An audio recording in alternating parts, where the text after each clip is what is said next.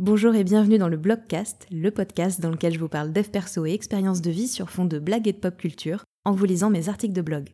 Je suis Laurent Chavel, coach, thérapeute et autrice, et c'est parti pour un nouvel épisode. Bonne écoute Et cette semaine encore, je vous propose un article qui a été publié initialement en 2019, mais j'attendais le bon moment pour euh, bah, le, le lire et vous le publier, puisqu'il s'appelle Résolution, bien les choisir et s'y tenir.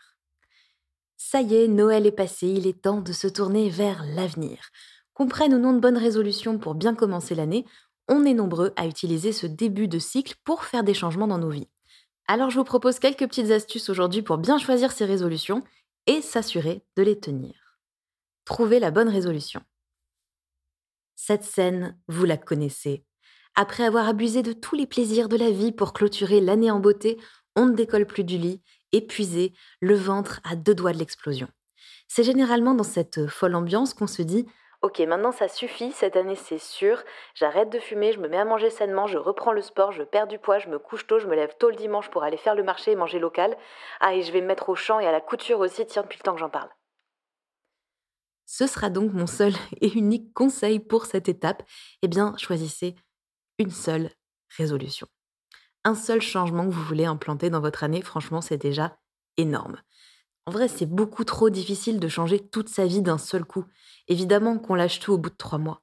Et encore trois mois, je suis gentille, des fois c'est quelques semaines. Se forcer à suivre une vie de contraintes d'un seul coup, ça ferait fuir absolument n'importe qui. On peut donc commencer par faire une liste de tout ce qu'on a envie de changer et définir un ordre de priorité. Qu'est-ce qui me tient le plus à cœur? Qu'est-ce qui aura le plus d'impact positif dans ma vie? Qu'est-ce qui est le plus logique pour moi dans ma situation actuelle? Par exemple, si vous voulez arrêter de fumer mais que vous avez peur de prendre du poids, bah peut-être qu'il vaut mieux commencer par changer ses habitudes alimentaires. Alors oui, oui, oui, je sais, je vous entends d'ici, je sais, ça peut être décevant et paraître pas à la hauteur de nos ambitions. Mais est-ce qu'il vaut mieux pas avoir un seul vrai changement dans notre vie plutôt que aucun parce qu'on a voulu s'occuper de tout d'un seul coup, tout en même temps? Yes, we can. Vous avez choisi votre unique résolution pour cette année? Merveilleux. Alors voilà maintenant comment vous assurer de la suivre, en tout cas mettre toutes les chances de votre côté pour atteindre votre objectif. Et justement, la première étape, ça va être de définir un objectif qui va être concret et précis. Par exemple, me remettre au sport, c'est beaucoup trop vague. Si vous ne savez pas quel sport vous voulez faire, ni à quelle fréquence, ni dans quel but, eh ben, vous risquez de vous sentir dépassé dès l'étape 1 parce que vous ne saurez même pas par où commencer. Donc soyez le plus précis possible dans la formulation et trouvez un objectif concret qui va vous motiver. Comme par exemple participer à une course, à un concours, s'offrir et donc rentrer dans une belle tenue pour le mariage de son frère, etc. La seconde étape, c'est de savoir pourquoi on le fait. J'entends souvent mes clients ou clientes m'expliquer qu'ils ou elles ne sont pas persévérants ou persévérantes parce que ils ne vont jamais au bout de leur projet. Et puis quand on prend le dernier exemple en date et que je leur demande pourquoi il ou elle s'était lancé là-dedans, la réponse est bien souvent euh, je sais pas. Si on ne sait pas pourquoi on fait une action, eh ben on s'arrête vite. Pourquoi consacrer du temps à une activité qui n'a pas de sens? Demandez-vous et n'hésitez pas à le noter ce que ça va vous apporter, votre résolution, et pourquoi c'est important pour vous de le faire. La troisième étape, c'est eh bien d'établir un planning progressif. Vous avez un an pour réaliser un seul changement dans votre vie. Si votre but c'est d'arriver à courir 20 km, ça n'a pas de sens de commencer direct par courir 20 km, n'est-ce pas? Si vous faites un planning mois par mois, eh ben, ça vous permettra de faire un changement progressif et qui va être adapté à la personne que vous êtes ainsi qu'à votre rythme de vie. La quatrième étape que je vous propose, c'est, euh, je l'ai appelé se donner les moyens.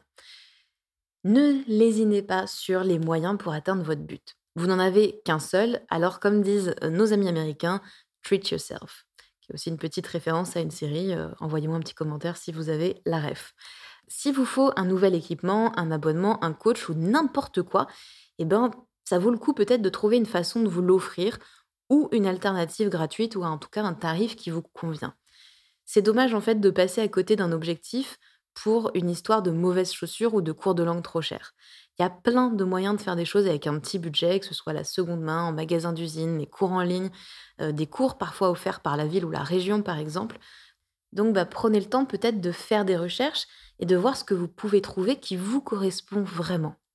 Et puis la dernière étape que je vous propose, euh, que j'ai déjà un petit peu donnée dans le reste de l'article, mais c'est toujours bon de le rappeler, elle s'appelle se laisser du temps. Ça, c'est un point qui est euh, bien, bien compliqué à intégrer dans notre société, et moi la première, je l'avoue. Moi, j'ai toujours envie de tout faire tout de suite. Dès que j'ai une idée, je me dis, oh là là, il faut que je la mette en place euh, illico. Je dois régulièrement me rappeler que la vie, euh, c'est court, ok, mais en vrai, on a quand même pas mal de temps dans tout ce bazar. Laissez-vous une année entière pour atteindre votre but. N'essayez pas de mettre en place un nouveau changement au bout de trois mois. C'est le meilleur moyen de s'épuiser et d'arrêter d'un seul coup toutes les nouvelles habitudes qu'on voulait prendre. Laissez à votre résolution le temps de devenir une routine bien ancrée. Contrairement à ce qu'on raconte, euh, le truc de il faut trois semaines pour euh, avoir une nouvelle habitude, pour adopter une nouvelle habitude, c'est faux ce truc-là. Euh, il faut, je crois, entre trois mois et sept mois pour vraiment ancrer une habitude. Donc voilà, c'est important de se laisser ce temps-là. Vous passerez à l'étape 2 de votre plan de vie l'an prochain, tranquillou bilou. Alors je sais, je sais, j'entends déjà les Attends, mais moi j'ai déjà 28 ans, j'ai pas le time, sinon je serai jamais là où je veux être à 40 ans, ok? Ok. Mais permettez-moi de terminer euh, par ce petit secret de coach. Promis, les changements entraînent d'autres changements.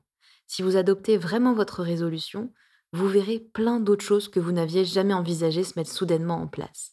Et promis, il y a de grandes chances que vous adoriez ça. Parce que comme le disait le grand-père d'une de mes amies, parfois il faut faire confiance à la vie.